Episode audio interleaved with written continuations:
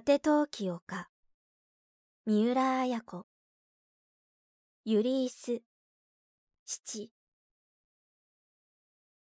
かや子陽一は慌ててかや子を追って出ようとした。と不意に冷ややかな不与の声がした。あなたどこへいらっしゃるの？陽一はぎょっとして振り返った。奥に引っ込んだはずの不与が思いがけなく後ろに立っていたからだかや子が。皆まで言わせず玄関に不与が言った。何も慌てることはありませんわ。行き先は分かっているのですもの。陽一は玄関のドアを開けた。雪がちらついているのが街灯の及ぶ限りに見えた。が陽一は思い直したようにすぐにドアを閉めた。確かにかや子の行き先は家内のところだと知れている。がそれが陽一を思いとどまらせたのではない。不与の言葉の氷のような冷たさが思いとどまらせたのだ。陽一はむっつりと2階の寝室に上がっていった。不与が続いた。部屋にはまだヤグは敷かれていない。真ん中にシタンの小さな座卓があった。陽一はその座卓に寄りかかるようにして座った。その前に不与が淡然と正座した。二人とも黙っていた。寒い冬の夜新刊として音もない。しばらくの時間が流れた。不与は微動だにしなかった。陽一はたもとからタバコを取り出した。かや子は今頃高砂台の下の国道まで出て車を拾っていることだろう。かや子の行動は陽一の胸にありありと想像できた。が今目の前に淡然と座っている不与の心の底は陽一にもわからない。未だかつて、陽一は不要を冷たい女だと思ったことはない。が、今しがた。何も慌てることはありませんわ。行き先は分かっているんですもの。といった不与の誤調の冷ややかさは、陽一の胸を刺した。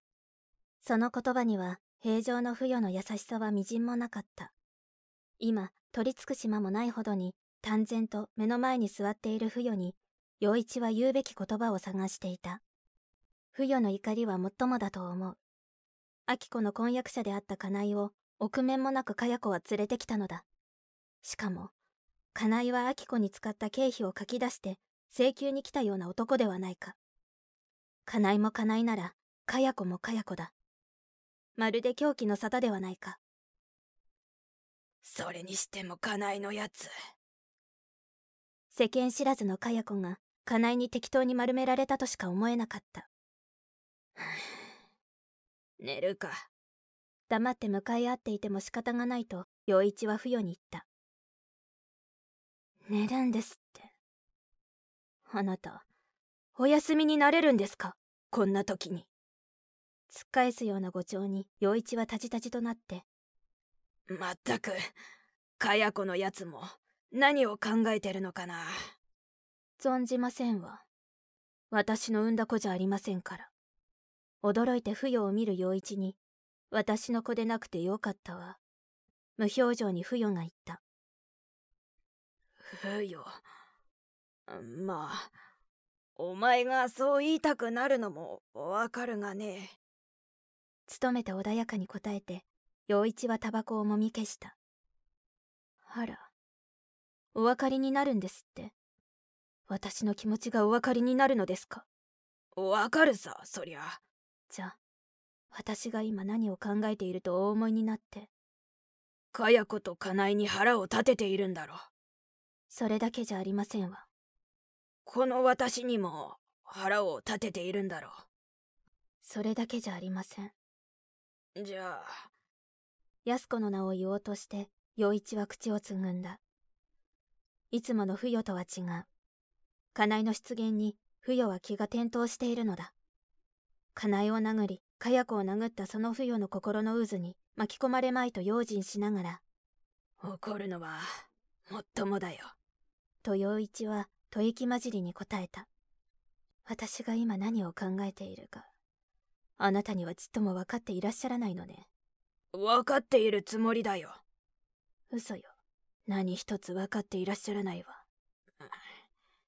あなた、私はたった今あなたを刺し殺して死にたいと思っているのよ。そんなバカな。陽一は笑ったが不与を見て口をつぐんだ。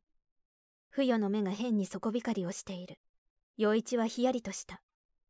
錯乱寸前ではないかと思った。ただ一人の娘明子の行方は依然としてわからない。その明子の婚約者金井とかや子が結婚するという。それは不与にとって耐える限界を超えた事態かもしれなかった。明子がこの家にいるのならたとえ金井がかや子と結婚するとしても不与はまだ耐え得るかもしれない。そう思った時陽一にも不与の痛みのほどがわかるような気がした。あなたあなたは私という女はどんなことをされてもじっと従っていく女だと思っていらしたのでしょう。そんなことはない。ただいい女房だと思ってきたよ。いいえ。何の文句も言わない。いいえ。文句も言えない育児なしの女だと見くびっていらしたのよ。それがかや子にも映ったのよ。だからあの子は私とアキコをバカにするのよ。まったくあいつは困ったやつだ。いいえあの子だけではありませんわ。あなただって困った人よ。去年の交通事故の時だって私は何も言わなかったわ。あなたはあのことを一体どう思っていらしたの？座卓の向こうに微動だにせず正座をしていた不与の姿勢が崩れた。座卓に手を置き前かがみに詰め寄るような姿勢を見せた。いやああの時はすまなかったよ。偶然稚内で会って一緒に車に乗ってきただけだよ。結構よ。見えすいた嘘は。座卓が不与の体に押されて少し動いた。いや嘘じゃ。嘘じゃないとは言わせませんわ。私はそんなにぼんやりな女ですか。その後一体何度あの人と会っているんです？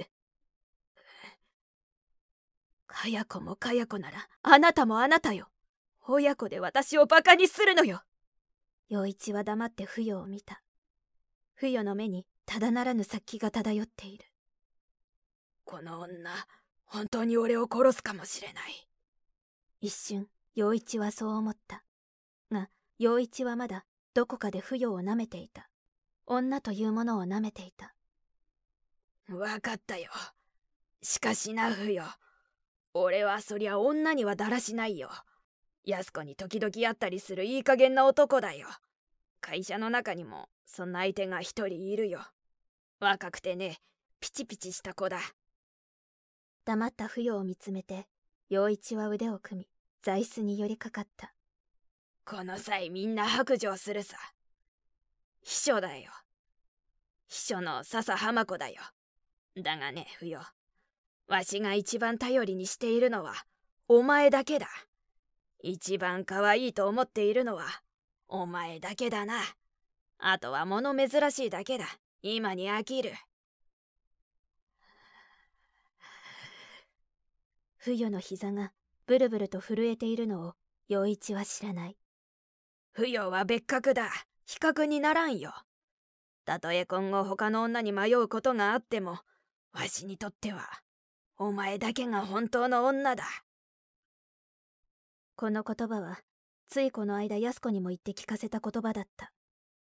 安子はたわいなく喜んで体をすり寄せてきた。だが不与は蒼白な顔を不気味に陽一に向けているだけだった。不与もう怒るのはやめろ。夫婦喧嘩は犬も食わぬってな。まあ寝ようじゃないか女は寝ればなんとかなると陽一は思っていた。不与の怒った表情が声援であった。それが陽一にはひどく新鮮に見えた。陽一の顔に卑猥な表情が浮かんだ。不与は立ち上がってその陽一をじっと見下ろしたが黙ってヤグを敷き始めた。小説「果て陶器丘」集英社文庫。朗読。七瀬真由。